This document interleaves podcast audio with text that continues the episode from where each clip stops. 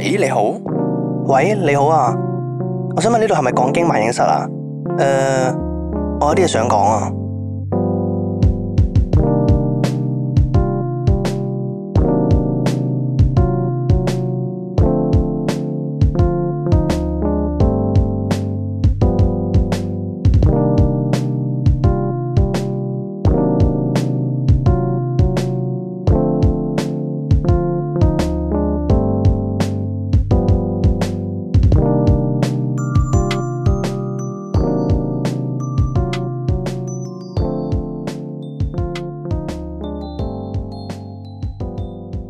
喂，你睇咗我我講嗰個新番未啊？未啊，未啊，未睇啊，好撚過癮喎、未得閒。啊我原本唔我原本唔 get 係咩嚟㗎，我淨係知道有隻好撚大隻嘅貓去照嗰個 O L 社畜咯。哦，哎好似好搞笑，好撚過癮哦治愈系治愈嘅係番嚟嘅，哦佢唔係佢本身都做得好撚搞笑啲劇情，啊，好幸福唔錯啊，咯你睇到，我好可以睇下喎。撚過癮。叫咩名因為啊套嘢咪就係誒能幹貓今天也憂鬱咯。 ？O K，講有隻好撚屌嘅貓幫佢打理晒屋企所有嘢咯，跟住個 O L 咧社畜生活，但係翻到屋企就俾佢係咁治愈咯。哦，好撚過癮㗎，隻貓好撚巨啊但嘅。只貓係人咁高係啊嘅，人咁高，跟住戴誒攬圍裙咯，會幫你抌垃圾即吸係好塵咯。似貓之報恩嗰啲嘢男爵咁啊，啊，好似係即有少係少。大家咁但係高咁大。係啦係啦，好大隻哦，但係佢係會幫你做家務啊嗰種，你做屌好得意喎你做哇好撚正啊我哋屌！而家係開始咗噶嘛？ 就就 咁啦，就咁啦。呢個係我哋日常呢個我哋開嘅，啊場白啊 啦，今日。 唔得唔 O 得 K，唔錯唔錯唔錯。啊推動漫畫啦喺度。係係啊係，呢個我哋唔想錄咗啲我覺得係純粹明哥懶咯，因為今日係佢開頭咯。唔係啦，屌！咁我開頭可以點開啊？都係咁樣啫嘛。哎，大家好啊， 唔係即係呢你望啲。多個樣係唔收咁貨我都係嘅。呢啲自然啊。聽眾收貨嘛， 你唔收貨冇所謂。屌懶好，咁啊，事不宜遲啊，係咁啊嚟今日第一篇 投稿。O K，好奇怪啊！成個我入 得咁啊，今日第一篇投稿咧，咁啊，投稿人咧叫做係咪好趕啊？今日今日 你睇得出我嘅焦急嘅心情。 你越焦慮我就越慢慢嚟。收聲啊因為啦！咧一發咧今日揸車過嚟，咁啊佢好驚呢個鐘數俾人抄牌啊！今日仲要平日咯，為全部拍咪咪位哦唔係因啊！為佢因為平時咧，我對上一次揸車過嚟咧，其實我唔點揸車過嚟嘅，因為今日要咁啱入機場。係咁但係咧，上次我拍咧係拍樓下嗰啲邊邊角落頭嗰啲位咧，咁、嗰個位好明顯就係、即係冇咁容易俾人抄啦嗰、個位，因為唔阻街係咁一嚟。咁但係今次我係純粹拍人哋嗰啲咪標位出邊嗰行咯，哦，係我係係啊，我係就咁挨住出邊咧，仲啊挨住條勁明顯得路啊我一架私家車啦。係啊！其他嗰啲全部好啦貨車咁好樣。啦好啦好啦，咁啊第一篇投稿啊，唔好嘥時間啦咁啊，咁啊第一篇投稿人咧就係呢個日本唔係淨係得東京、京都、大阪、北海道咁啊，上次嗰位啊，咁佢就話拜啟明哥一發。唉，投完第一次稿咧，馬上再嚟投呢個第二篇啦。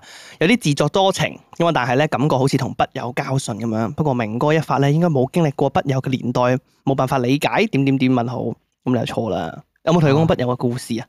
好似有，有好似有，我好似有你啲節個目好講過神奇嘅筆友嗰陣時，啊係係我覺得係係嗱，但簡單啲嚟勁耐之前講講過啦，簡單啲嚟講就係以前咧有一次新年嘅時候，係係咁啊，即係唔係唔係農曆新年啊咯，即係講緊嗰個叫咩啊？除夕嗰個新年啊，即係倒數前一日，係係係係三十一號，十二月三十一號。係係係係咁嗰日咧，我同個 friend 去咗間 cafe，銅鑼灣 cafe，好似執咗嚟㗎。係嗰間 cafe 咧，咁就有塊 notice board 嘅。係係咁嗰度咧就會有好多唔同嘅紙仔咁樣啦，佢會俾啲店主會俾啲紙仔提供俾大家嗯釘喺嗰塊 notice board 度。其實話咩意思咧？就交換筆友咁咁樣。咁嗰度咧就會有啲人嘅留言啦，同埋佢有佢嘅地址喺度嘅。其實幾危險，我覺得呢件事。 我突然間覺得幾危 險。係啊跟住後尾嗰陣時，我就攞咗一張走啦，就留低咗自己嗰個喺嗰度。咁跟你住知道咗人哋屋企地址啊，從此係啦唔係跟住就開始寄信俾人， 係跟住嗰陣時都有寄咗兩下咁樣嘅。啊不過人哋好認真嘅寫得，即係人哋寫好大張紙。我通常每次咧一 張 A4 紙啦，我寫兩行咁啊。啊 後人哋尾人哋真係筆友，人哋嗰啲真 係我好似 SMS 留言俾佢咁 啊，係咯。你好啊哈哈咁啊， 今天過得好嗎？幾好玩喎咁樣。跟住大咧，概跟住咧，之後來來回回應該玩咗有一兩個月嘅又係啦，啊，咁啊後尾斷咗啦，就係咁。你有冇話點解斷啊？嗰陣時，冇啊，應該係誒我唔知咩事喎，佢佢一嚟係佢覺得你太無聊可啊，能係啊，可能佢覺得我太唔尊重寫跟信住呢佢件係事。係佢冇開始再寄俾你，定你冇再寄俾佢？誒，佢冇寄俾我，我寄咗佢之後冇回信，是咩啊我俾？人我俾人嗰啲叫咩啊？俾人已讀不回啊！唉， 就喺封信度已讀不回你，寫信嘅已讀不回好難受啊，難受哦過通訊軟件我俾你聽，因為你等咯，你喺度等，你係啊唔知佢有冇係啊，你收唔到。知佢睇有冇睇到添係啊啊！跟住你每日就喺信箱睇啊古代人俾人已讀不回係咁嘅事哦。啊誒，如果古代人已讀好不回咧，佢會騎馬去揾佢。 你做咩唔復我？你哦咪可能收要到，可能要幾日嘅時間但係可以去詐傻 confirm 扮懵嘛？你冇雙剔啊嘛？以前哦，啊，係咩？我隻隻鴿冇飛收到喎，我隻鴿我俾咗隻鴿噶咯喎，佢冇。仆街用鴿啊抵你死啦！屌，寄失一啲都唔奇啊我俾你。OK，好 嘅，翻返去投稿度。係咁啊，就話啦，今次咧想問下大家對於死亡嘅話題會唔會避忌咧？啊，對於遺囑咧，自己嘅葬禮嘅安排啦，死後器官捐贈咧，會唔會同最親嘅人討論咧？我老公咧對呢啲話題咧，雖然唔算避忌咁啊，但係咧唔會因為太傷感啊，每次講到呢啲話題咧，佢都逃避啦，唔想傾，有時就會嬲添，哦，就會嬲添。嗯 OK，好咁啊，甚至咧連睇劇睇新聞啊，遇到啲傷感可憐嘅話題咧，佢都唔會想傾嘅。咁啊，仲話咧死咗就死咗，諗呢啲有乜用咧？咁啊，係我過於感性啊，定係佢唔敢面對咧？唔知大家點諗咧？咁啊，每次碰到呢啲話題咧，都會好似雙頭駕駛咁啊，一邊想行一邊想停嘅困境，唉。咁啊，而且咧佢好抗拒做身體檢查，好似唔做咧就等於冇病啊咁，真係點點點點點。咁啊，話說我之前咧夢見咗老公俾人插咗一刀，咁啊喊住 喊住醒啦，咁啊仲誒俾老公話無聊咁樣啦。咁啊 P.S. 火葬咧會痛，土葬會爛，我兩樣都唔想啊，點算啊？嗯，火葬會痛，即係佢諗到會覺得痛啊喎，我覺得係痛心啊嗰個痛啊係嘛痛心患之痛啊！屌你死咗唔咯係唔係唔係，即係我我覺得佢我我諗佢嘅意思係啊喎，嚇佢見到自己最親嘅人火葬嗰一刻咯，可能我係心痛。心痛，可能係哦心痛。哦，OK，但係佢話佢自己喎，如果佢自己嘅話就就唔 make sense。可能佢幻想到嗰下，佢就會覺得有種身同感受咧。即係我先預設到我俾人燒嗰下就會唉，你都我諗痛你嗰下你都唔喺呢個世界度啦。咁啊，另一個 P.S. 啊，P.S.S. 啊。係咁啊，，荷蘭咧近排有種以菇類細胞造成嘅可分解棺材，我哦可唔可以食噶？咁好嘔心呢個 呢個概念，我好嘔心我唔知啊喎！咁啊，死者同棺材咧可以一齊塵歸塵，土歸土，仲可以咧變做養分，生出一啲新植物添。哇！唔知呢種新葬嘅方法咧，喺亞洲需要用幾多個十年嚟嘗試咧？我個人咧都係唔想腐爛啊，要試好難點點點。OK 就係咁啦。哦，誒，其實對於死亡嘅話題咧，會唔會避忌呢樣嘢？我覺得正常唔會無啦啦講咯。係咯，討論嘅時候咯，討論嘅時候即係好似你唔會我哋平時做節目或者傾偈會討論咯，係即啦係，只係你呢咁種程啱度遇到呢啲講開嘅話，咪一兩句咯。咁、我覺得對於自己嘅遺囑同葬禮嘅安排又唔使得咁早嘅。應該話睇你介唔介意傾呢件事，即係睇你會唔會將件事覺得好好重要啦。有陣時我都會同我女朋友傾呢樣嘢，或者我同你哋都會傾呢樣嘢，因為大家覺得冇所謂啊嘛。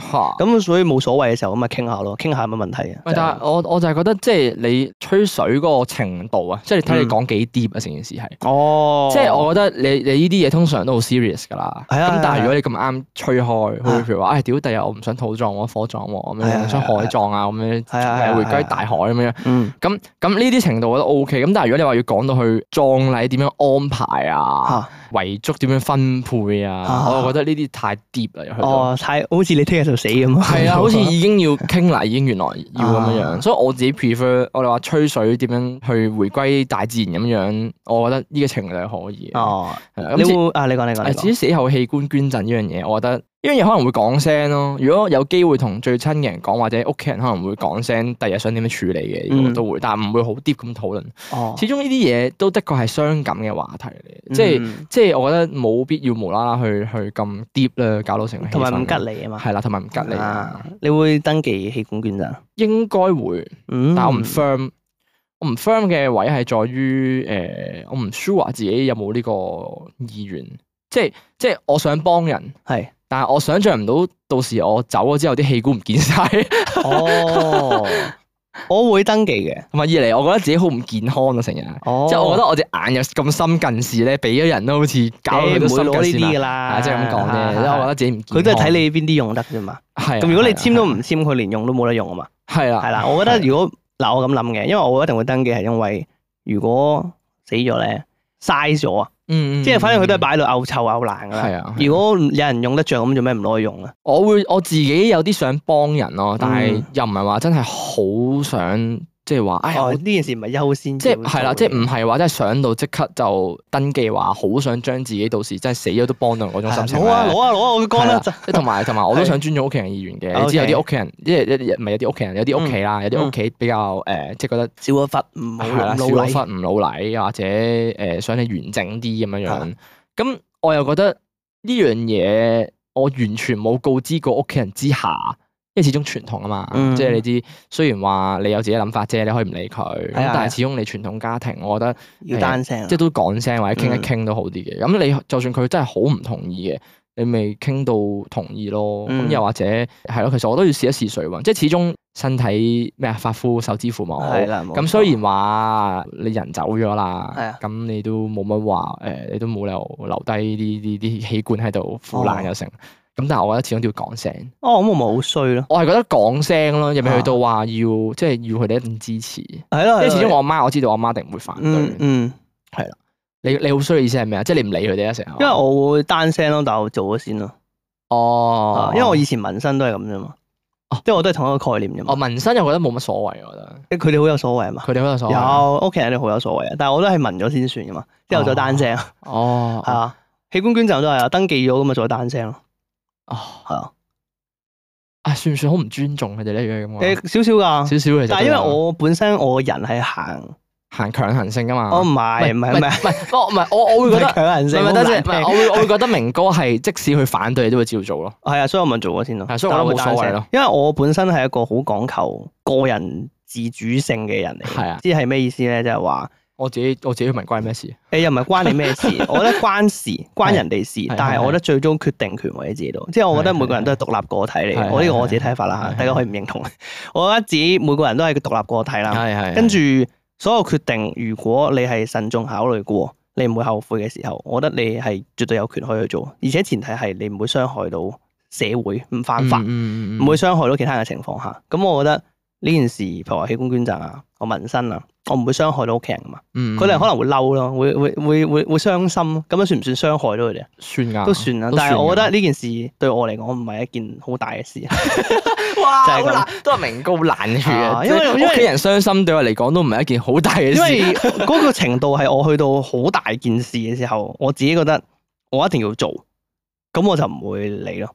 嗯嗱我就會覺得好我似自紋己就好似嘅紋係啦，身咁紋身咁，我真係好想去紋，咁我就會自己決定咗一定要做呢件事。同埋紋身，我係一件考慮咗好長好長時間去啊啊做先做嘅嘢。我由講緊我中三開始考慮，考慮到我讀大專先去紋。係啊，啊，我真係每一年我都有諗緊紋咩好，我每年都會變跟圖案，都喺度諗緊啊我即究係竟好紋啲想咩紋啲嘢喺自己度。係啦，我一定係即係我因為紋身好靚嘛，所以我就覺得啊，我一定要好想一定要做紋身呢件事。我由中三開始諗諗到上大專，我真係考慮咗咁多年，我先去做。係我就覺得哦，咁我有做慎重嘅考慮啊，而且有啲好嘅唔好嘅我都考慮過。係啊咁我覺得我可以做啦，咁啊咪就係咁啦。同埋我覺得器官捐贈呢樣嘢咧，我覺得又唔使咁早做決定嘅，係咯，唔急嘅。即係除非你真係大家嚟事有啲咩意外嘅啫， 係係係係你啦估唔到自己幾時死嘅係重點啦，係咁係啦，咁如果你真係誒平平安安嘅，啊咁我諗你去到三十三四十歲，你先再講都冇問題。嗯咁可能你去到三四十歲嗰陣時，你父母都老噶啦，你再講呢啲嘢嗰陣時，佢哋可能比較易接受少少啊，啊佢哋可能睇開咗啦。你多數遺都囑會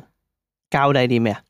唔知喎，睇我有啲乜嘢嘅啫喎。如果到時我有車有樓嘅話，可能會寫低話交俾我啲後代咯，單純嗯我會 我唔會俾佢咁簡單啦，我就啊，你寫啲咩上去？我一定要好撚做作嘅喎。例如咧，好撚過癮喎！即係譬如話咧，我會要佢完成啲 task 嗰 啲 friend，屌任務咁樣，即係好似因為 RPG 唔係任務因為我覺得太唔好玩啦成 件事。哦即係如果我有個遺囑， 係係係。我就咁將佢俾我俾咗你啦，咁啊算數咧。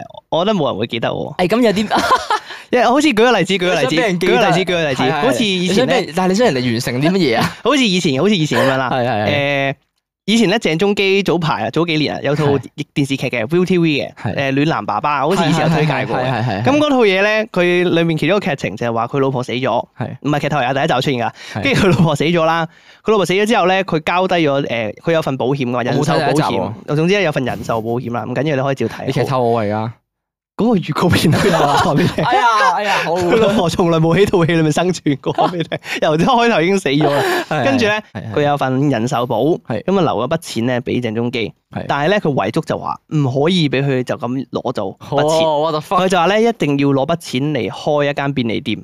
哦，係啦之後要要行夠唔知幾多年啦，起碼兩年係定唔知係點樣，你筆錢先可以完整咁攞到咯。哦，係啦，因為佢哋仲有個小朋友嘅喺套劇入係面，係佢係佢老婆就覺得一定要俾啲寄託俾鄭中基，係如果唔係佢會亂咁使筆錢，同埋會好哦唔好好好照顧個仔。係係，哦所以就類似呢種，因因為我覺得好有趣喎呢種，係係係即係譬如幾話得意，假設舉個例子啊係，係唔係真嘅， 假設係咧，我老婆好唔中意小朋友嘅， 假設。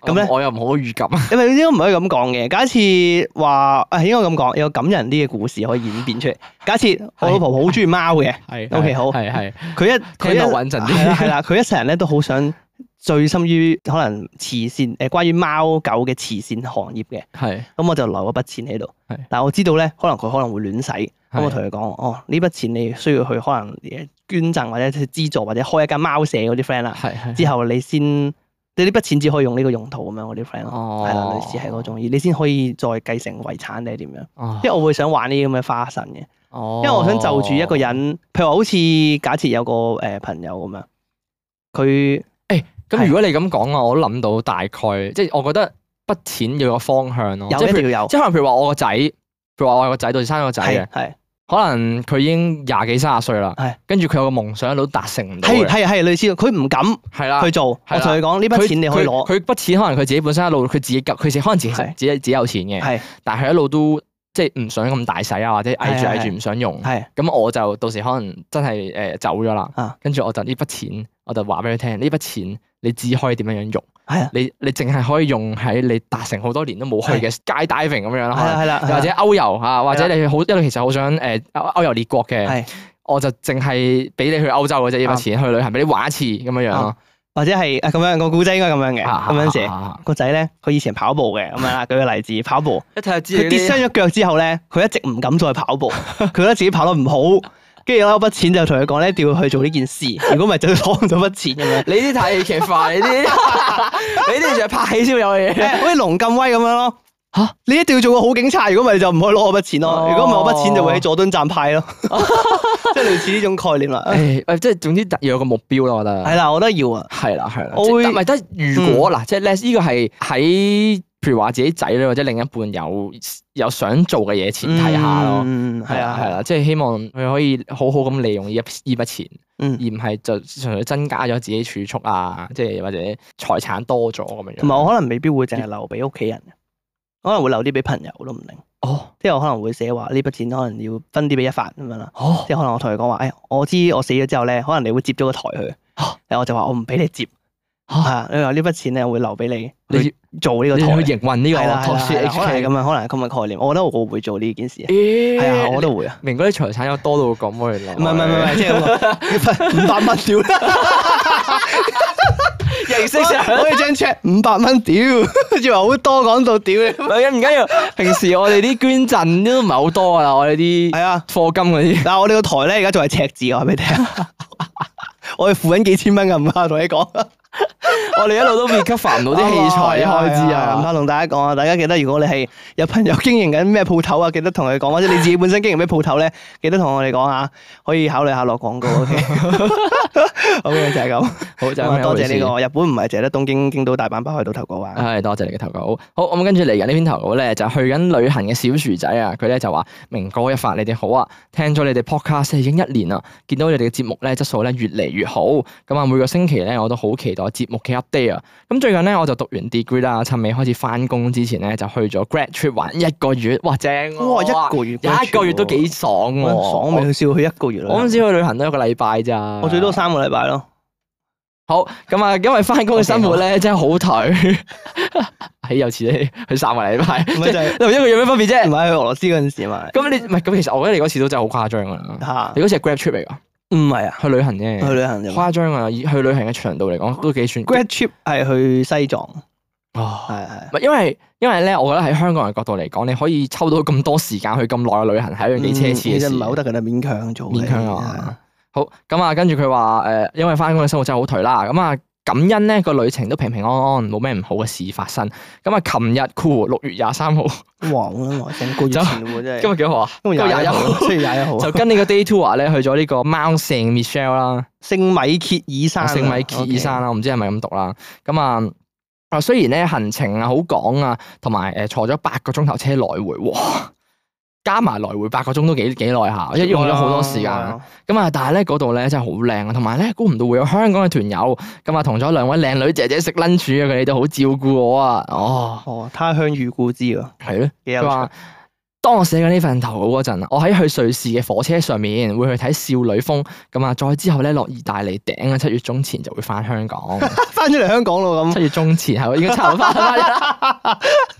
都仲未出街頭咁，即係過分呢兩個主持。 但係都正喎。即係咧呢啲去啲遠同埋去耐嘅旅行，我會覺得係特別嗯 relaxing，即係係比啊係啊即係比起嗰啲咩去日本四日三夜嗰啲咧，嗯你你太快啦。即係啊係係啊雖然你係玩得開心，但係你好快就哦係啊咁快又已經要翻係真工。係去長旅行嗰種感覺係，你一出發嗰一下咧係，你就好爽好開心啊！因為你覺得嚟緊有一段好長嘅時間，你都唔會翻香港。係啦係啦，，因為你係真係完全脱離咗啊係嘛，啊你知個道自新己鮮感好強，其實係啊，你真係完全係脱離咗，並唔係好似話幾日嗰種咯。嗯幾日嗰種就比較似係呃誒抽一抽離啦，係啦係啦。咁就但好似係大嶼山咁咯，感覺係 係咁啊，但係長洲啦，可能長洲遠啲 啦。咁啊，但係咧，如果你去長旅行，真係完全係脱晒節啊，同工作係可以係啊，就即係係好爽唔嘅使去諗其他嘢咯，就係呢三個禮拜內或者呢一個月內，嗯你都可以專心咁諗去邊度玩，哦。係啊，嗰個爽好多。你會唔會去長旅行啊？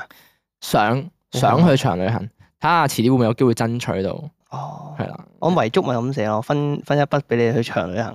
喂，佢都要公司批到價先。 我覺得我覺得唔係錢嘅問題啊，我覺得係係價嘅問題啊。即係所以我話，因為其實香港嗰啲生活節奏咁快啦，跟住翻工又咁忙咧，啊，我覺得公司要批到咁大個價俾你去去好旅難啊行係好難嘅。退休咯，即係退休，係咯，除非你真係退休或者你啊唔撈咯，或或者者你本身 freelance 咯。哦係哦啦係啦，或者你攞辭咗之後，你想唞一唞先開始下一份工，你就會真係又嗯又去一個長旅行嘅。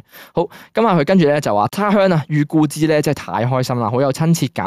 咁翻到香港之後咧就會學法文添喎，咁啊因為唔識法文咧會幾 challenging 啊。雖然電話咧都可以翻譯，咁但係咧個 feel 就冇咁真誠。咁啊，如果投稿太長，可以 summarize 佢啊 have a nice day。好多謝你，多謝你嘅投稿啊！誒、其實我好想抽時間學一種新嘅語言，例如係日文，係但係我自己嘅時間唔夠咯，哦我冇時間學咯，即係我平衡唔到啊！即係我成日講嗯要將自己嘅 work-life balance 啊嘛，咁而家叫做勉強 balance 到啦，咁因為嗯我哋又錄音啦，跟住我又翻工，咁剩低嘅時間都可以做下自己嘢。咁但係如果我走去錄學埋日文嘅話咧，我就覺得我完全佔用晒我由空餘嘅時間咯，我係咁諗嘅，因為我有學過一段時間日文啊嘛。係我點解冇學咧？我最主要原因係因為我覺得喺香港上堂學日文咧太無聊啊，嗯，真係上堂背書啊、讀書咁樣咯，即係去記嘢咯。因係，為咁但我係覺得我自己知道自己究竟想去學新語言嘅時候，最快係咩方法？譬如話我去旅行嘅時候，我會 feel 到我同當地人傾偈嗯係最快嘅，係一啊定係係係最快嘅，呢個的因確為你係實用啊嘛。係係所以我覺得咧，反而你去平時將啲空餘時間唔好特登去話上報堂去學咯。你可以，我自己覺得可以摸索下，揾啲渠道，揾啲真係日本人去傾偈咯。哦，呢個難嘅其實，就啊難算㗎你揾到日難㗎本人傾偈咧，你完全由零開始，你真係好難去學㗎。難噶難噶，所以咩我 VR check 嗰啲咧，，哦啊你都你你啲時間唔會壓你好多，你可以隨時停，你自己幾時開始都得啊嘛。因為咧而家我嘅程度咧係去到睇得太多日劇同動漫咧，嗯已經係基本嘅嘅日文都聽得明咯。嗯，即係你好多大概你都知佢講咩咧，咁變相你就更加想，同埋有啲單字我都會識講啦。啊即係有時夜晚你知我自己黐咗線嗰陣時，就會成日用日文同大家打招呼啊嘛。咁咁呢種程度就令到我好想去更加完整咁樣講出嚟啊！嗯即係我淨係單字單字單字咁拼係係埋，係係，咁但係我一個完整嘅句子我又講唔到你你要喎。用會話技巧啊。係啦係啦，即係我我純粹只不過將一啲我識嘅單字湊埋一齊，將夾硬將意思講出嚟嘅啫啊喎，好多時都係。咁即係變相就係有少少嚮往嗰種完全傾到誒偈。係啦，完全熟悉一種語言去溝通嗰陣時，嗯特別係日文啦，一路都誒聽同埋呃都都有睇睇同聽咗咁耐嘅時候。啊不過我都明明哥嗰種講法，喺香港學係真係麻麻地嘅，我係我真係覺得麻煩。我哋有個朋係友最近係我知去咗誒日本語言學校，係佢真係因為佢本身好有興趣對日文，係係係佢都話喺香港學咧學唔到啲咩，係啊直情佢真係走去報去日本語言學校，去嗰邊讀三個月，係係又係喺嗰邊住宿舍啊咁樣，因為環境都會影響好逼大啊。使到你。好似嗰陣時毛毛面都有講過，嗯即係佢嗰陣時去日本係爭好遠係啊嗰個嗰個感覺學係嘅程度好快啊嘛，即係誒日常啲用語啦，特別係環境有逼使你再講咁樣。嗯咁所以不過法文就唔知啦，可能法文香港學都 OK 嘅，咁但係始終都脱離唔到嗰種你去當地學同埋喺香港課室學嗰分別，一定係唔同嘅呢、個就，即係當地你你會因為周圍都講緊日文，咁你膽粗粗自己都學緊，因為講兩句咁樣同埋咯，冇得唔講啊嘛。 係啦，同埋冇得唔講啊啊，係啦，除非你 dis dis dis 嘅啫。哦，係 e d o 嗰咧嗰嗰咧咧，誒嗰咧，係係算啦 先，係係係嗰度啦，大丈夫です， 你嘅多。 係呢啲咯。好啦，就係咁樣一 O 回事 K，啦。好多謝你投稿咁啊，。多謝你投稿。 我我諗佢唔知係咪期待咗好耐呢個去緊旅行小薯仔，即係嗯一路有追緊你啲集數啊！誒哦，死啦，係咪 skip 咗邊沿投稿？途去旅行，日日都打開，係啊，自己仲未讀 仆街翻嘅。到香港唔記得咗自己投稿。 翻到香港，誒係喎，嗰陣時投喎， 六月尾投。啊 O K，好多謝你投稿啊，小薯仔啊。咁啊，下一篇投稿梳打人係梳打人， ，Soda Man 啊。好，明哥一發，你哋好啊！係終於的起心肝咧，開始呢篇投稿啦。咁啊，首先恭喜一發成為車主。香港人揸車咧，好似好多人都有躁狂症咁樣，所以咧一定要好小心。希望你路上平安啦。嗯 OK，好係咁啊，呢篇投稿咧應該有啲長嘅，希望咧你會有耐性睇晒佢啦。我冇耐性我喎，都我冇哋耐性㗎。好，今日多謝你嘅投稿 啦。咁啊，下一篇好咧啊，下篇咧，咁我就話啦，我係咧大約年幾之前開始聽你哋嘅 podcast 嘅，哦，大家都聽咗好耐啊。係咯咁啊嗰陣時咧開始落健身房，咁啊又唔想咧淨係聽歌咁悶，咁啊想聽人講下嘢，咁啊於是咧就揀咗你哋嚟聽啦。你係我第一個聽，而且到而家咧都仲聽緊嘅 podcast。哇，哎感謝呀感謝， 啊，有意思啊，有意思啊！屌，屌鳩噏就話， 因為咧，其實其實我知道有好多忠實嘅聽眾嘅，啊因為啊咧有時咧諗翻起由由以前誒、呃我哋喺黃埔嗰個 studio 咧， 啊由零開始做呢個 podcast，冇人聽嗰陣時以前仲係咧，講緊仲要係，嗱有啲嘢可能聽眾唔知道啊，我哋最初最初第一集開始啊。係我哋嗰陣時喺黃埔 s t 跟住我哋係個 s t 好逼啊，應該比而家呢個 s t 細一半有多。係我哋嗰陣時咧係坐喺個 sofa 前面一個好細嘅 area，一個地咁樣，下坐地下坐地氈啦，啊然之後將啲紙皮箱搭 高張台去錄係音。因為個茶幾太矮啦。啊，嗰陣時仲用 notebook 落底係啊，跟佢。住插線就用嗰啲收音好差嗰啲咪係啦，啊因為係啊好好唞敏感嗰係啲啦咪係啦啦，，跟住錄完一集隻腳會痹撚咗。 係啦，啊要成日轉姿勢係啊啊咁係樣啊嗰啲，去到而家開始越嚟越多人聽啊，即係啊嗰種感覺係我到而家都仲係係咪㗎？有冇氹我嗰種感覺啦？啊，即係話咩聽咗年幾到而家都仲係聽緊啊咁樣嗰啲咧，啊，我我會我會好開心得嚟，我就覺得哇難以置信，我已經由嗰陣時開始做到呢個地步啦。我都好已開經心，啊，其實，因為我唔敢相信自己咁多年嚟嗰個堅持同埋成長啊！哦，你唔敢相信係呢樣嘢。係啊，我唔敢相信，哇！竟然當時係冇諗咁多咯，當時係真係唉算啦，做啊做啦，係自己開心啦啫嘛冇人聽咪算咯，啊你自己開心啫嘛，嗰陣時係，跟住咁當然啦，你做得呢啲即係公眾型嘅嘢咧，啊譬如話 YouTube 啊、啊 Podcast，你一定會係介意會唔會有人聽噶嘛啊？去到而家，哇！原來真係有人有喎，真係有人啊一路都聽緊，嗰種嗰種開心係係好奇妙，好我都覺得難係形容。我自己覺得最令人鼓舞嘅地方係咧，我呢個係我一直嘢都好好 appreciate 嘅呢樣嘢係，你係咪又想講你同聽眾嗰個互動啊？唔係唔係唔係，我我想講係因為我本我老實講咧，係係，我係哋嗰個節目咧一直以嚟係累積咁樣上去嘅。係係，呢你話聽眾係咪真係好多咧？我覺得唔係，我一定講話唔 係嘅，係係係呢個係真嘅唔。唔係唔唔唔係我哋講嘅，啊係有係啊數據真可以係睇有數據 proof 嘅，嗯嗱真係唔多，老實講。但係咧，因為佢誒，我哋而家差唔多就係錄咗三年啦，係呢個節哦目就係三週年。啊，跟住咧，嗰、個感覺俾我嘅感覺就好似係咧，佢哋係一步一步啲聽眾，因為我老實講咧，我哋我發現好多聽眾都係一啲好舊嘅老面孔嚟嘅，係即係係意思係佢哋係一直由好耐以前聽聽到而家，一直陪住我哋。係因為感覺咧，我成日用呢個形容啊，我感覺就係話好似大家打機啦，或者嗰個黃道漫畫咁樣啦，即係我哋兩個係主角群，係之後我哋係沿路一直冒險，一直旅行。去挑戰魔王咁嘅概念。跟住沿路咧就會收集到好多唔同嘅同伴一齊去行咁樣。係，係跟住我哋自己，可能我哋沿路由一開頭新手村行到去魔王城嘅時候，我哋背後就越嚟越多人啦。係啦，我俾我嘅感覺係 呢種咯。誒有少少唔係，我覺得爭咁啲，我覺得我比較唔係同伴，因為同伴如果咁多人嘅話有啲誇張。係嘛？係啊，到時如果你你你魔王心諗：哇！屌你老 母，人多一陣屌，喂 聽講勇者個隊伍 有四條友嘅，已經你知幾知人？ 你二千幾人跟，打打仗咁唔得，唔玩啦，唔玩啦。我會比較覺得係係有有一班人去冒險，嗯跟住你途經唔同嘅村會遇到好莊多人係啦，你遇到好多唔同，譬如話可能餐廳嘅老闆娘啊啊、旅旅館嘅老闆啊，係係跟住係你認識咗佢哋之後咧，你再翻去探或者經過佢都都會認得你咯。哦，係啦，我覺得係呢種呢種嘅親切感，啊 OK，我覺得啱係。啱啱啱我今日繼續佢嘅投稿好啊，嘅一好啊一個唔小心離咗 題。咁佢就話啦，我記得咧，你哋有一集講過，咁啊想大個咗之後咧，成為一個比較潮嘅大叔，咁啊即係咧唔會同啲後生仔脱節。哦咁我咧就係一個誒三十幾歲嘅中年嚟嘅，咁啊聽你哋講嘢啦，你哋用語啦同埋內容咧，成為咗我同啲後生仔唔會脱節嘅其中一個參考方法。咁啊雖然咧唔知係好定唔好啊，咁啊但係都多謝你哋酷笑。哦好啦，終於入正題啦。咁啊，係從何説起咧？咁話説咧，我幾年前就啊自己一個搬咗出去住啦。咁啊，於是乎咧就同呢個前女友就開始咗半同居嘅生活。佢嘅前有 call 自己㗎，係，唔知點解啦。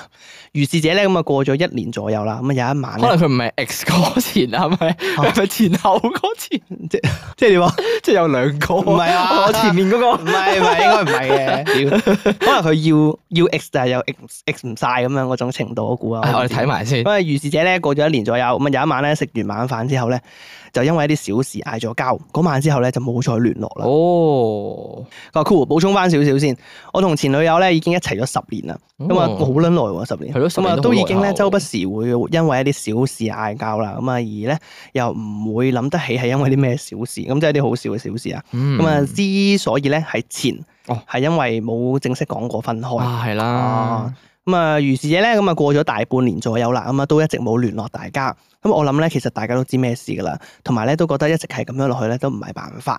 咁啊，於是乎咧，我就開始認識其他女仔，嗯即係淡咗嗰種分手啦。嗯，係啊，即淡係自然分咗，手。自然唔再聯絡，由佢。但係我覺得呢個又唔係 A 好，其實有時嚟講，誒，我都覺得係嘅，係我覺得有啲即即使你淡，你自然你都講清楚，要個交代咯，我覺得要。 係啦，誒睇埋先我哋 OK，咁啊，然後咧，咁啊開始識其他女仔啦，咁然後咧就識咗而家呢個女朋友啦。係咁啊，過咗一排之後咧，又開始呢個半同居嘅生活啦。咁啊，因為咧之前嗰個走得太突然啦，咁啊，所以咧佢啲嘢好多都仲喺我屋企，我一個人搬出嚟住咧，唔會話住好大，咁啊，所以咧其實佢啲嘢咧都幾牙位嘅，咁啊，尤其是個衣櫃，哇，女人啲衫咧真係可以多到好恐怖， 但係咧我都空翻嗰個騰空翻個衣櫃出嚟咁樣係啦。係咁啊，係。前度啲嘢咧，咁啊，盡量塞入去啲唔起眼嘅地方，例如床下底啊、衣櫃頂啊，哦等等咁係啊係。但係而家嘅女朋友咧，有陣時會俾一兩句説話俾我聽，咁啊話我咧唔俾翻啲嘢佢咁樣，啱嘅，係哦我都俾説話你聽。係咁啦，啊，其實咧，我今年咧係有同前度講過，咁啊叫佢咧攞翻啲嘢啦，又或者係我寄去俾佢咁樣。咁佢覆我咧，咁啊大概就係話，哦，我隔一個月左右咧，俾啲時間佢執嘢啦咁樣。咁啊，但係咧過咗差唔多半年啦，佢都冇再 update 我啦咁樣。咁到底咧係佢 expect 我一個月之後會自動寄翻啲嘢俾佢啦，定係點咧？咁啊，我就唔知道啦。咁但係其實咧，我都知佢有佢嘅難處嘅。嗱咁咧，我哋假設佢仲係住緊喺之前嗰度啦，咁樣咁啊，佢間房咧係好細嘅，咁啊應該真係好難裝得落咁多嘢噶嘛，係咪？咁啊講又講過啦，咁啊吹嘅話咧，我又唔係好想，咁啊但係咧就偶然咧會有説話俾我聽，咁啊雖然咧唔係話好頻密嗯，但係咧都覺得幾困擾嘅，唔知你哋有咩諗法咧？咁我都知咧，我處理上一段感情咧係處理得比較差嘅，咁啊，但係咧，呢個係大概都係因為呢啲雙方嘅性格啊、相處嘅歷史咧，使然嘅一啲結果嚟嘅。咁啊，自己咧都覺得有啲無奈同埋可惜。咁啊，同埋咧，想問下你哋，究竟你哋會點睇結婚呢件事咧？究竟有啲咩會令你去到想起某一個時間，真係會同另一半去結婚啊？又有啲咩因素啊，累積咗啲乜嘢而令你好想同另一半簽字咧？我啊真係冇乜諗法啦。嗯，好啦，喺度講咗咁耐咧，差唔多啦。咁啊，希望咧你會讀出我呢篇投稿啦。咁啊，我諗我聽嗰陣時咧，應該會係我覺得好奇怪或者好尷尬。嗯，聽翻人哋講自己嘅嘢咧，人真係好奇怪。對住陌生人咧，先可以盡情講自己想講嘅嘢，哈哈。咁啊，關於我個名咧，咁啊睇下有冇遲啲有機會再講啦。我諗已經夠晒長啦，多謝晒明哥同埋一發。哦，佢名係蘇打人喎，蘇打人，咁啊蘇打 man，蘇德名咁多謝你投稿啊。蘇打 man 多謝你投稿 OK，啊！好。嗱，我自己咧 A 零好好難好難去評論嘅，但係係 so far 咧我自己嘅處理方法係，即係如果我前度咧，即係留咗咁多嘢喺度，嗯，我催佢又唔肯執，而且已經俾咗咁耐時間佢會咧，掉啊。我我唔會掉，黐哦線掉咪嘥，我會寄啊唔係寄嗰個叫咩？誒捐捐，哦，舊醫換收。係冇錯，即係我會俾個時限佢咯，即係好啦，我講咗話我俾個半月時間，或者嗯你抽時間上嚟，係啊，你唔聽，你唔理我，跟住我又會再俾多一個時間你，可能兩個月後我會俾最後警告啦，係啦，最後警告係啦，就係俾個死線佢咯。係啦，誒兩個月之後幾多號啦，或者七月頭咁樣啦啊，let's say 你再唔執走咧，咁我將你啲衫全部捐晒去舊衣回收係㗎啦。啊啦，係啦，係啦你一個月後你就會見到呢啲衫咧，俾非洲啲僆仔着住啦， 再唔拎你會見再唔到拎走啊你會見到誒非洲嗰啲應援嗰啲咧，哦，屌嗰啲，喺度俾錢佢哋會過生日快樂嗰啲啊，啲誒係啊，依發明哥，跟住啊生日快樂，生日快樂，跟住跳舞咯，跟叮住叮叮叮叮叮叮，佢係啊，會唔會跳舞嗰啲你要叫佢着住咯？但我會我會捐咯，即係我因為我同你嘅關係已經完咗㗎啦嘛，我再留你啲嘢喺度，我就覺得。 冇意義，啊冇意義，同埋既然你仲要誒、呃新一任嘅女朋友都已經有喺度嘅時候咧，咁你真係好唔尊重其實，我都覺得係啊，好唔尊重你我做都覺得係即係嗱。雖然喺呢個角度嚟講，你其實只不過係佢冇執走啲衫，嗯即係你唔係刻意留低嘅，即係你都可能唔係話咩啊對佢有咩思你念哦係啦我都覺得你冇呢個意思係啦嘅，OK，咁但係你嘅另一即係你嘅另一任啊，唔係另一任誒，你嘅另一位啦，你嘅另一半係係啦係，未必會咁諗噶嘛。啊嗯哼，即係佢你知㗎啦，女人心一定係好多猜測噶嘛。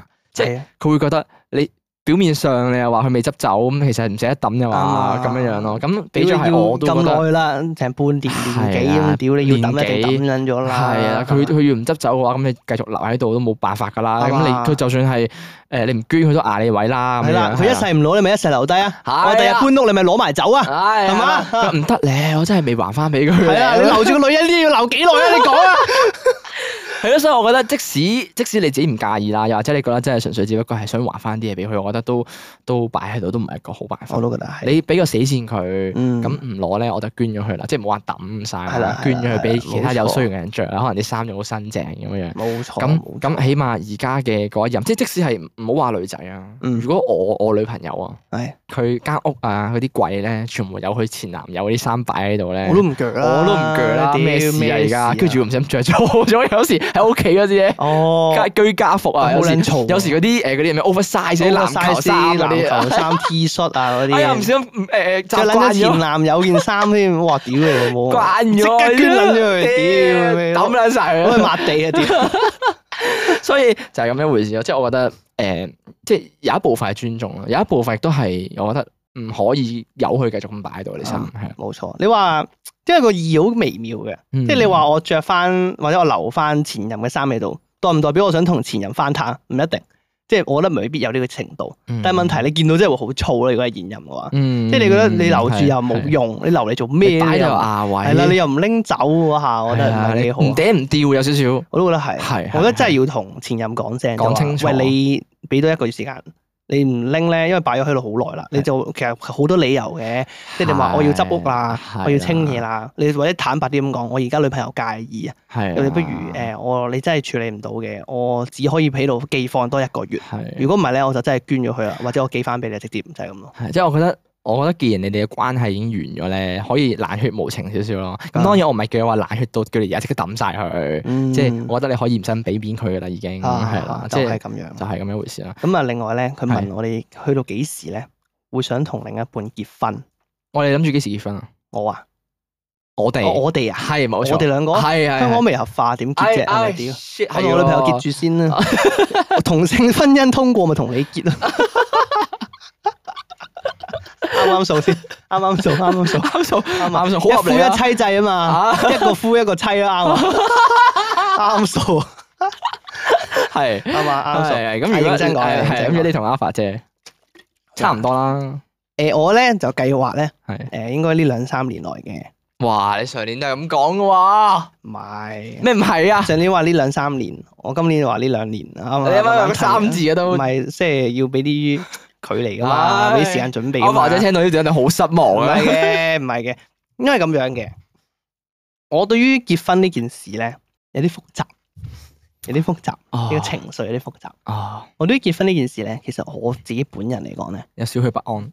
唔係不安一定緊噶啦，係好少好少好少，嗯因為我未去到嗰個階段，我諗係啲不安未嚟嘅，係我唔清楚有咩不安可以不安嚟。未嚟。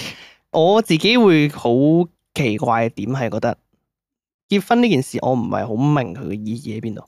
嗯係啦，我自己咁諗嘅。其次，譬如話好似誒我女朋友咁樣啦，嗯我女朋友咧其實佢有啲想成日催我，係啊，係啊但係咧，佢嗰個催我嘅程度係咩意思咧？佢話其實佢都唔係好介意結婚唔結婚嘅事，係我想戴戒指呢單信哦係啦，呢個係佢個説辭係咁樣講。係係咁啊，但係係咧問題係咧，誒、我冇壓力嘅，當然啦，我冇壓力嘅。咁啊，但係問題真係冇壓力冇嘅冇嘅冇，真係冇嘅。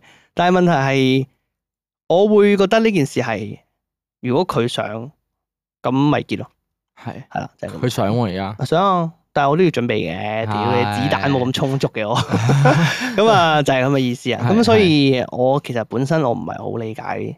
對我嚟講啦，我唔係係係我未了解到結婚嘅意義喺邊度，但係我以前係好向往結婚嘅，誒，我又唔會話唔理解喎。嗯，我會覺得誒結婚同埋你拍緊拖嗰個嗰個分別，始終都係喺度喎。係啊，即係因為你講話戴戒指嘛。嗯，你戴戒指係比較似真係簽晒紙承諾咗佢係你嘅所有物咯。係啦，嗰、個嗰、個維度係有少少唔同，即即係係法律意義上都唔同啲係㗎啦，嘛，佢意義上都唔同。即係你拍拖，你可以話佢係男女朋友，咁但係嗰、個雖然你哋可能關係都已經好 close 啊，咁但係你話佢係咪真係完全係你啊？你嘅人啦，唔係唔啊，係啊嘛，係啊我就覺得結婚就係呢個意義啦。係即係你直頭係你想同佢長相廝守到，你想佢成為你嘅人啊，嗯無可取替，直頭係，係我覺得係呢個程度，即係好深嘅愛咯，又。係同埋正所謂咩啊，相見好同住難。哦即係我覺得好多嘢都係你要住埋一齊先知道究竟有啲咩事會發生。係係啊，嚟緊我哋應該會一齊住。係 By the way，同大家講下。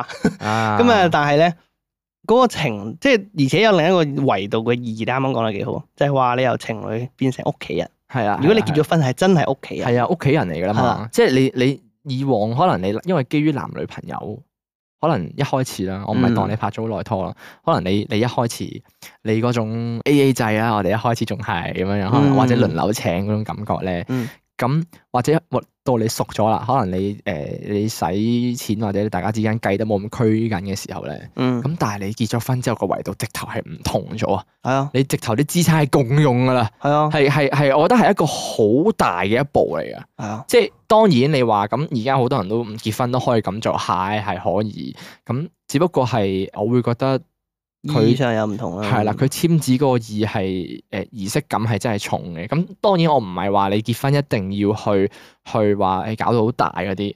即嗯係唔一定話要去擺晒酒，跟住又搞好多婚禮又成嗰啲，咁即係總之就係你簽咗紙，法律上邊有嗰個效用喺度咧，係個嗰個感覺係唔同啲嘅呢個的確係。同埋啊我會覺得咧，結咗婚咧，嗱我咁睇啦，嗯，我覺得婚姻係需要經營嘅。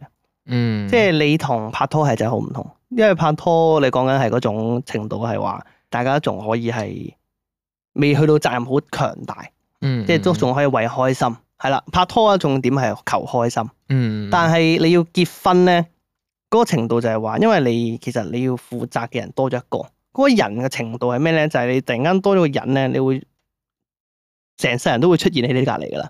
嗯佢一定黐撚住你嘅，而且個程度係咩咧？佢係僅次於你阿媽第二個最了解你嘅女人嚟嘅。嗯。誒，我覺得呢個其實係冇分別嘅喎。我覺得有啊，因為我講緊結婚，你呢個程度，因為你已經唔係為咗開心啦。我覺得係開心係你要去經營嘅事，去附帶條件嘅嘢咯。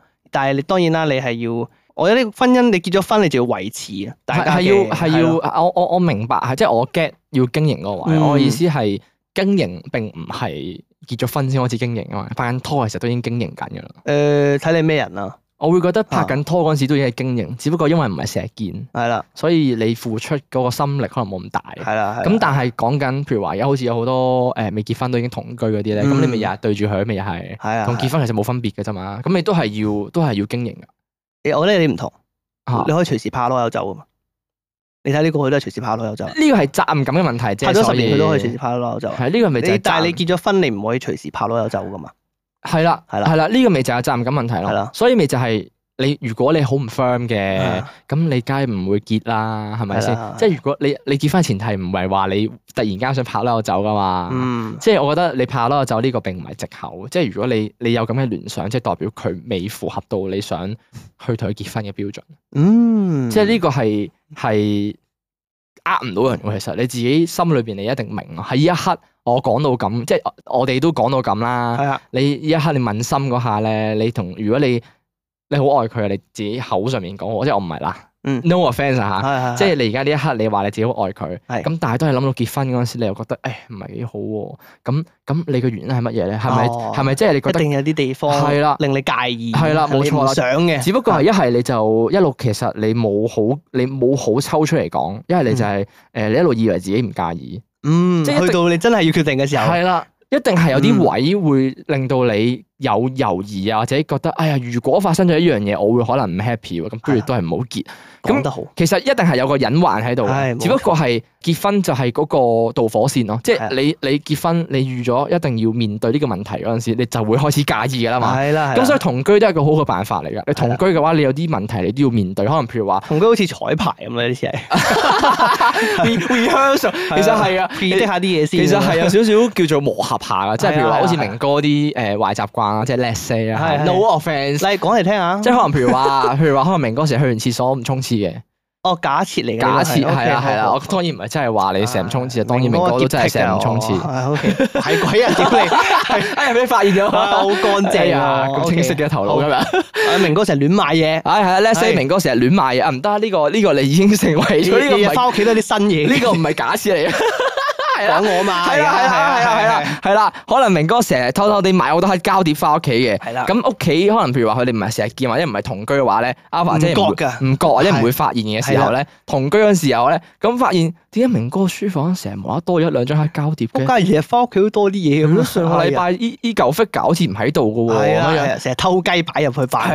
嘢咁樣係啦係啦咁呢啲跟住話啊好耐啦，擺喺度，好耐啦，我 studio 擺咗好耐㗎啦唔係喎。搬咗翻屋企啫嘛。係，啊，studio 冇位擺喂啊。 ，Siri 幾好做藉口 啊，好啦，你一講真係做唔到藉 口。好撚 耐啦。我擺 studio 屌啫嘛咩？三周年嗰陣時喺講經咁咪買 咗咯。都幾方便喎。啊，係嘛嗱，？咁即哦係你誒同居嗰陣時，其實你始終都係要面對，可能明哥原來間唔時都會買好多嘢呢樣嘢。咁你你發現原來你最後都係覺得哦，你面對唔到嘅。咁一係你就傾嘅啫，係啦，我咧第一步一定要傾，係啦，嗯咁咁一係你就傾，一係即係解決咗件事係去，啊啦係啦或，者磨合咗佢。咁呢啲嘢係你你要真係面對，你真係嗯要的起心肝去面對，或者你同居啦，觸發到呢啲嘢，你先會知嗯噶嘛。冇錯。所以我成日覺得咩唔想結婚嗰啲咧，或者你嗰啲 bullshit 嚟嘅，我會覺得唔完全係 bullshit，嗯，可以係冇需要，係即係可以係覺得而家咁樣生活都好地幾好地。啊，係嘛係？啦，咁我會覺得有啲人誒結婚係會因為的確嘅，的確你結婚咧簽咗字之後咧，責係任感係大咗嘅，係係，因為始終雖然話你個法律效用咧叫做啊佢係我正式嘅另一半啊，我以後終身嘅伴侶啦咁樣，咁但係另一面咧佢亦都真係你終身要照顧嘅對象喎咁樣。嗯係啦，咁的確係會叫做互相照顧多咗嚿嘢喺側邊，就係、哦，佢真係你嘅人㗎啦咁樣。啱嗯啊你你以前男女朋友嘅時候，可能有啲咩事，或者可能你啱啱開始拍拖唔係好熟嗰陣時，有啲咩事佢自己搞掂㗎嘛，可能哦，係啦，有啲好或者佢自己屋企嘅事都唔關我事咁樣係㗎嘛。有啲人會寧願唔即係真係其實乜嘢都同結婚冇分別㗎啦，但係就係唔簽字結婚，誒好似咩咯，MC Hot Dog 咪係咯，係咩？係啊，台灣個 rapper MC 係 Hot 啊，我知邊 Dog 啊嘛個啊？熱狗狗哥啊，啊，熱狗狗啊，哦咁啊佢佢係㗎，佢佢直情生埋個女啦，但係佢都冇簽字結婚㗎，哦係啊外外國有啲都係咁樣樣㗎。係啊，因為佢就話佢都冇分別啊嘛。佢都都唔需要結婚，即係佢都係啦同係啦而家同結婚根本就冇分別。我又唔會無啦啦話離婚又成咁樣，咁有有所謂啫？咁就係咁咯。係啊，所以佢成日係啊叫佢咪叫自己個誒另一半叫老婆，叫女朋友，係啊但。係仲有個女咁樣啊咯。係啦係啦係啦，咁我會覺得即係各各好啦，咁但係啱啱我所講嘅就係係你結婚就會係有啲咁嘅作用喺度冇咯，錯啦，係啦，咁你話係咪我真係要靠結婚先可以，即係同話另一半講結婚先可以維繫誒到觸發到，咧唔係啊即係觸發到呢啲隱患咧，又未必嘅，啊好多嘢其實我覺得男女朋友同埋結咗婚之後最大分別咧，就係因為你拍拖嗰刻咧，你可以忍啊啊，你為咗你哋兩個嘅關係，大家互相遷就嗰下，你忍咗。係啊，咁但係當你越忍越多，你去到結婚嗰下，你發現原來呢樣嘢我以後都要對住嗰陣時係咧，啦係啦，佢你可以將結婚變成一個門檻或者一個階段，係啦，就係俾你去考慮下。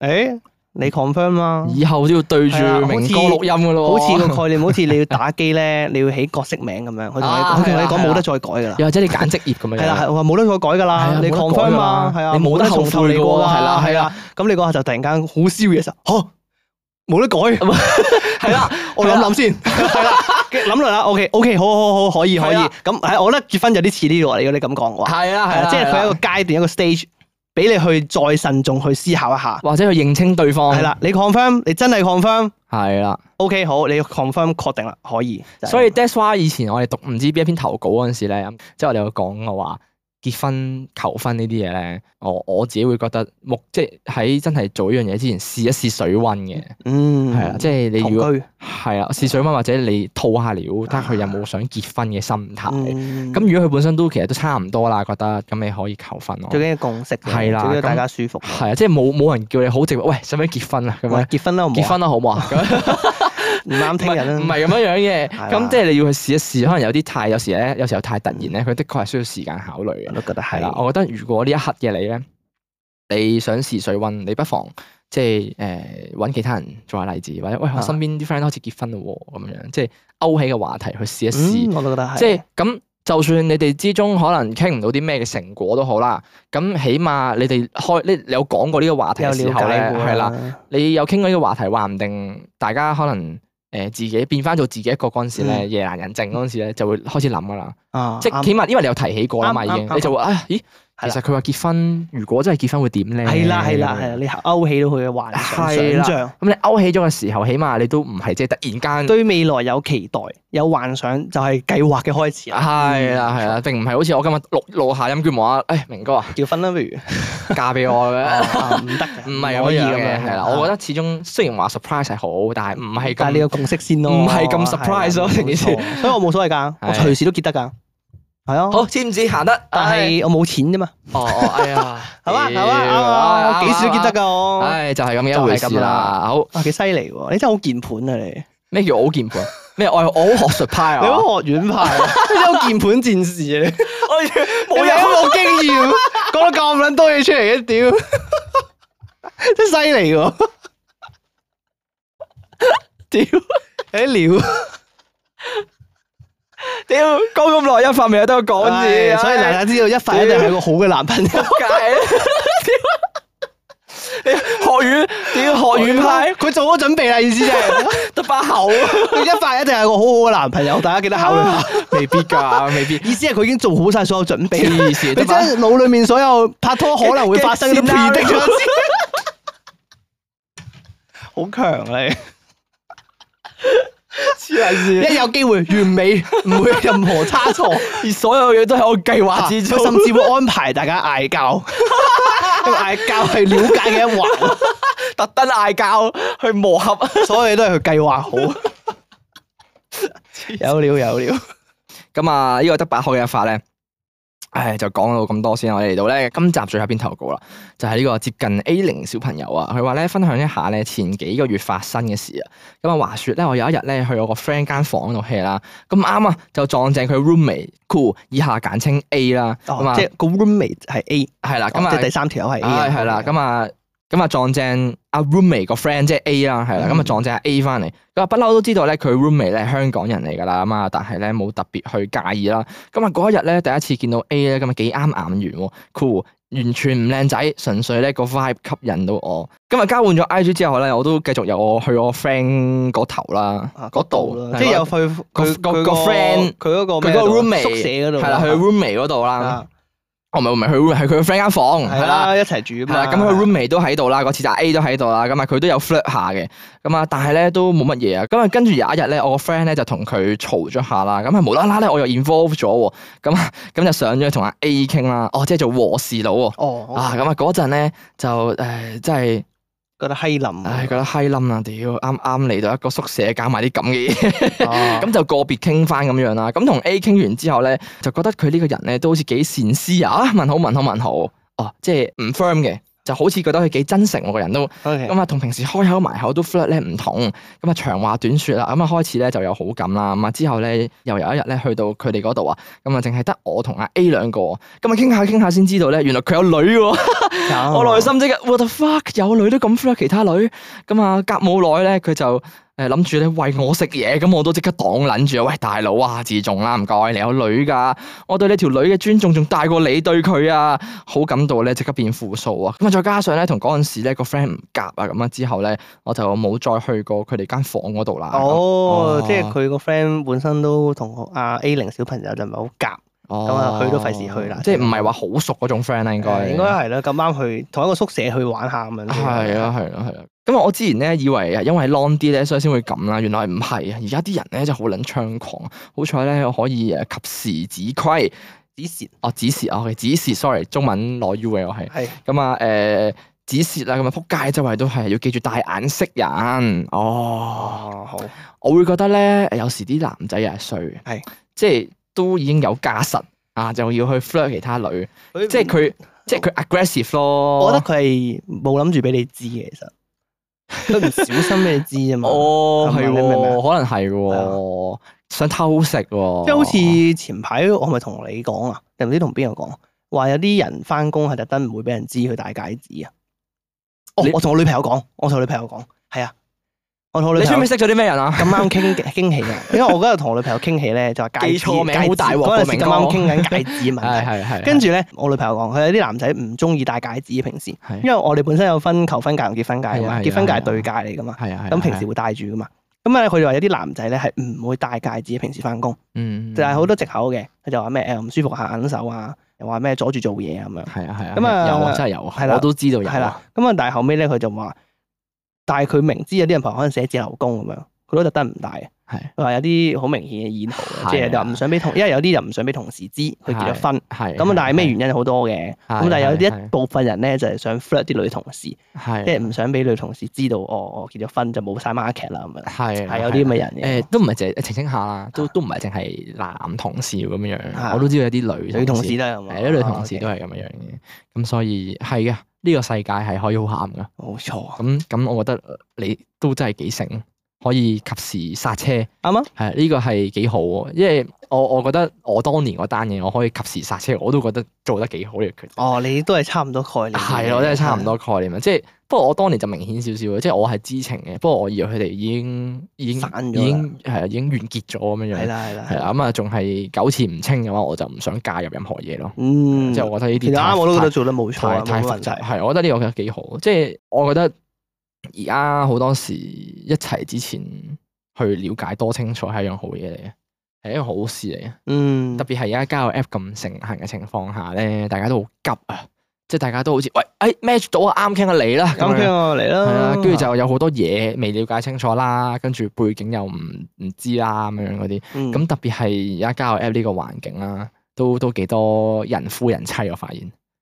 哦，HMD 啊，係 HMD 都幾啲幾猖狂，哦我聽你講我先知喎，我先知原來咁撚多人夫人妻啊好，誇張啊！上面有但係佢會講明自己人夫人妻嘅咩？係啦，呢個先係問題。啊點解啊？呢個就係問題啦，連講明嗰啲都咁多，咁隱藏嗰啲一定更加多。係咯，我唔明喎， 好多都係好多都係標明晒誒誒人妻或者人夫，或者跟住跟住會有車巴咯，即係就講明自己有車即出咁樣嗰嗱，啲咯。但我唔明喎，你如果我要 call 自己係人夫咁樣啦，我動機係咩啊？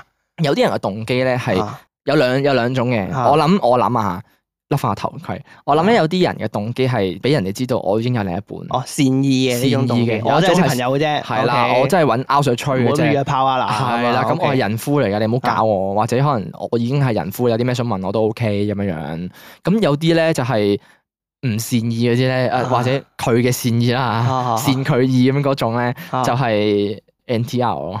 哦，因為有啲有啲你會睇得出佢係有企圖心啊嘅，佢啲佢啲 hashtag 誒咧你咩？例如例即如出咯，，人夫即出即出車巴，哦，即係就係有車又可以即出，啊擺到明就係要俾一啲追求條件人哋，係嘛啊，即係俾啲條件人哋睇，咁啊即係係啊意思係叫人約佢啦，咁咁係意思啊。即係所以我唔係好中意拋條件嗰啲人嚟嘅，即係我唔係好中意話自己翻咩工啊啊，即係翻咩威水工啊，有車有樓咁，我我盡量避談啊哦。即係我覺得呢啲嘢係到時你熟咗你都會知㗎啦，咁早知嚟做咩咁？早知你做咩啫？你哦我我我我我就就覺得佢會 out 風，係啦，我覺得佢 out 貨啊！呢個用呢個 term 用得幾好，嗯我覺得 OK 佢會佢會誒太早知咧，就將佢嗰個價值觀擺咗落呢度啊。嗯，係同埋將佢嘅集中力全部擺晒喺係啦你有嘅嘢上面，係啦，呢個就唔係擺落你個人度。冇錯，呢個對雙方都唔好。你太早俾佢定型，你係一個咩嘅人？即係你太早俾佢定型，哦，佢有車，佢有樓咁樣樣，就唔係話誒用一啲平時嘅興趣，哦，佢聽 J-pop，佢聽藤井風嘅咁嗯樣樣。即係我覺得得比起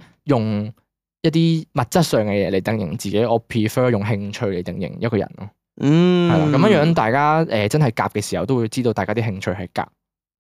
而唔係單純吸引，係因為佢啲物質吸引你，所以我我我好唔表露自己。我發現我玩交友 app 都將啲嘢收得好埋，我連啲人問我翻咩工咯，哦冇啊，機場咯，哦，即係都收收埋埋 係啊咁啊。咁跟住我冇呃你啊，我冇呃你啊， 即係好唔詳細咯，會講到。咁但係如果佢再問啊，佢有興趣知嘅，咁咪再講多啲咯。但係最死係啲人好快嘅，因為好心係啊急。通常第一時間都係問呢啲。係啊，又或者其實唔追問咯，好多人都，哦即係咧，我我我唔知係咪近排我遇得特別多 sales 啊。啊即係咧好 多，即係咧，因為我前排，誒、我前排其實 D 有睇 D 卡咧，前排嗰篇係我出嘅喎，偏偏啊，有一篇咧你寫㗎係啊，我有一篇文，偏偏啊因為屌啊嗰晚咧我太又遇到一個咧，就係近排玩交友 app，嚇咁又係嗰啲話咩交換，哎呀，我我哋傾咗一陣啊，不如交換 WhatsApp 啊，好似 WhatsApp 方便啲係嘅，啊係啊跟住隔咗兩三日都唔揾我啲係啊咧，跟跟住住我就唔明，我不解啊嘛。啊！你就想問下網係啦友睇下咩睇係法啦啊，我睇下佢哋有 OK 咩睇法誒點講點講因為啲人點講？一定會有人多經驗過啊嘛，玩交友咦 app 原來你要發 D 卡文嘅。唉，跟住跟住我就哦，原來係咁一回事，係係好多都係 sales 嚟嘅，哦，好多都係預我 sales 啦，佢預我啦佢話好多都係 sales，咁嗯跟住咧佢哋太忙啦，因為覆唔到你係啦。啊啦，覆唔到，即係一次嘅應付太多人，咁要控制下啲即係開 開源節流咁啦，類似有少少係啦。啦，我都唔意外嘅，咁但係我只可以講玩得教 app 嗯都打定輸數，打定輸數啦，即係哦我覺得而家，我覺得而家咧交友 app 嗰空氣，個風氣仲差過以前，嗯，越嚟越，差。唔知因為啲點人解好速食，越嚟越速食啊嘛。一嚟從簡咯，我哋好中意捷，因為佢已經以前啲人試過晒啲捷徑啦嘛。係啊，咁而家就有個 format 就一嚟就問你睇到你條件，啊問你哦 O 唔 OK 啊，傾兩句啊，OK 喎約咯，就係係咁啊咯。因為速食文化啦，同埋因為唔平衡啦，本身有一邊人啲人選擇比較多啦，嗯跟住同埋，咧，即係我我又的確，我即係我又冇怪會好多 sales 嗰啲嘢，我冇怪佢哋嘅，因為即係你細心一諗，係假若自己係做 sales 嘅，你係想促銷一啲嘢，或者你做保險又嗯哦交想，友 app 最方便。真係識人最快係交友 app，真係真係黐線嘅，你交友 app 你夠夠夠揾你都揾到幾個人。係嘅。咁如果你係啊想做 sales 嘅話，咁你傾兩句，咁你可以氹佢落搭。咁又的確，即係我冇怪佢哋，呢個係佢哋一個揾客嘅方法，即係只不嗯過係就係咁樣回事咯。哦即係交友 app 就係咁樣回事。嚇係有啲令人氣餒啊嘛，有冇話氣餒嘅？我已經睇化咗啦。你知道真相嗰下，你會特別，你會特別頹咯，即係好似哦 OK，即係好似而家我傾緊咁樣樣，我我當我同你傾偈，係係，我係啱啱 match 到你嘅人。係啦 OK，我我琴晚先同你講完，我今日放假嘅，啊，OK 佢啊，會問你今日翻工忙唔忙咯？哦，即係都冇認真傾偈啊嘛。佢會佢會佢會好似撈亂咗個人咁樣樣。係啊係啊，我知跟住你又講或咩者佢自己又成日打錯字啊啦，好似好急咁啦，覆得，係啊係啊，跟住自己又唔記得自己講過啲咩啦，哦，即係你 feel 唔到佢擺個心出嚟。我唔我係成認日真傾偈啊，係啦，嗯唔係認真傾，因為我成日講觀察力啊嘛。係你你出街你係觀察到最多嘅嘢，啊咁當你淨係可以靠文字觀察嘅時候，你都觀察到佢唔專心。咁咁啊就好棘咯佢真係唔專心，即係冇心咯，就哦係。你鬧 佢咯。喂，如果你唔認真傾偈咧，唔好傾啦。我哋下個啦，反正係啦我想 㗎，我唔係有乜想。所謂翻唔識係啊嘅。屌鳩佢啊哦屌！，即即係係但係唔係咁啊，但係呢啲都都只不過係自己猜測啫嘛，好多時。咁啊，係你唔可以，係啦，可能佢人哋翻工真係忙咧。始終嗱，哦呢個就係交友 app 嘅死症，就喺呢個位，你冇得驗證。你冇得驗證。哦，即係如果有個人有個交友 Apps 嘅人 match 到你嘅時候，佢好 deep talk 嘅，即係大家會傾好多興趣上嘅嘢啊，係平時係會係做啲咩嘢啊，跟住又分享下啲自己覺得好有趣嘅事，你就覺得係一個好理想嘅發展啊。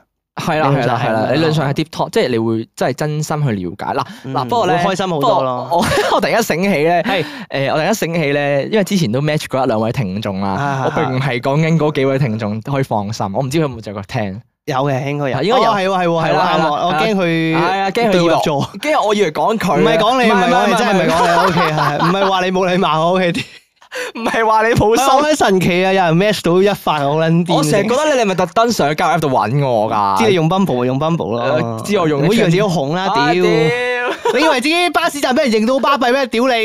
明哥好 jealous 啊死我好 jealous 哦，屌！咁咪俾人哋喺條街度認喎，我真係仆街。仲喺機場都認到我，屌好嬲啊！你咩人有幾次啊？係一啊次都冇啊！係啊， 咁所以誒誒、呃我並唔係講緊 match 過我嗰啲聽眾啊，match 過我啲聽眾咧係非常之人好啦，即係都傾下偈咁樣樣，嗯係友善嘅，係啊，好友善嘅。咁 OK 但係我而家 so far 下係，我 match 到其他一兩個啲真係睇得出係啊， hea 隔咗兩日先揾我，跟住就話哎呀唔記得揾你啊，工作嘢好忙啊咁樣我。明嘅，我明嘅。係啦，跟住問佢，即係可能我真係我嗰下真係嬲啊少少，即係我覺得喂屌你冇心，你唔好咁樣樣啦。跟住跟住我問佢，啊都都幾日咯喎咁樣，係啊，跟住跟住咧佢知佢放咩啊？佢啊係啊誒，唔記得咗做忙嗯啊，係啦係呢啊啲，跟住仲要加勁多誒三四個笑 emoji 咁樣嗰啲，即真係啊係完咯。咁我就睇得出即係掩飾咯，即係霸炸遮啲嘢咯，咁咁算數咯，結係咁，所以又唔可以話氣餒，就好好奇，我冇玩過交友 Apps 因為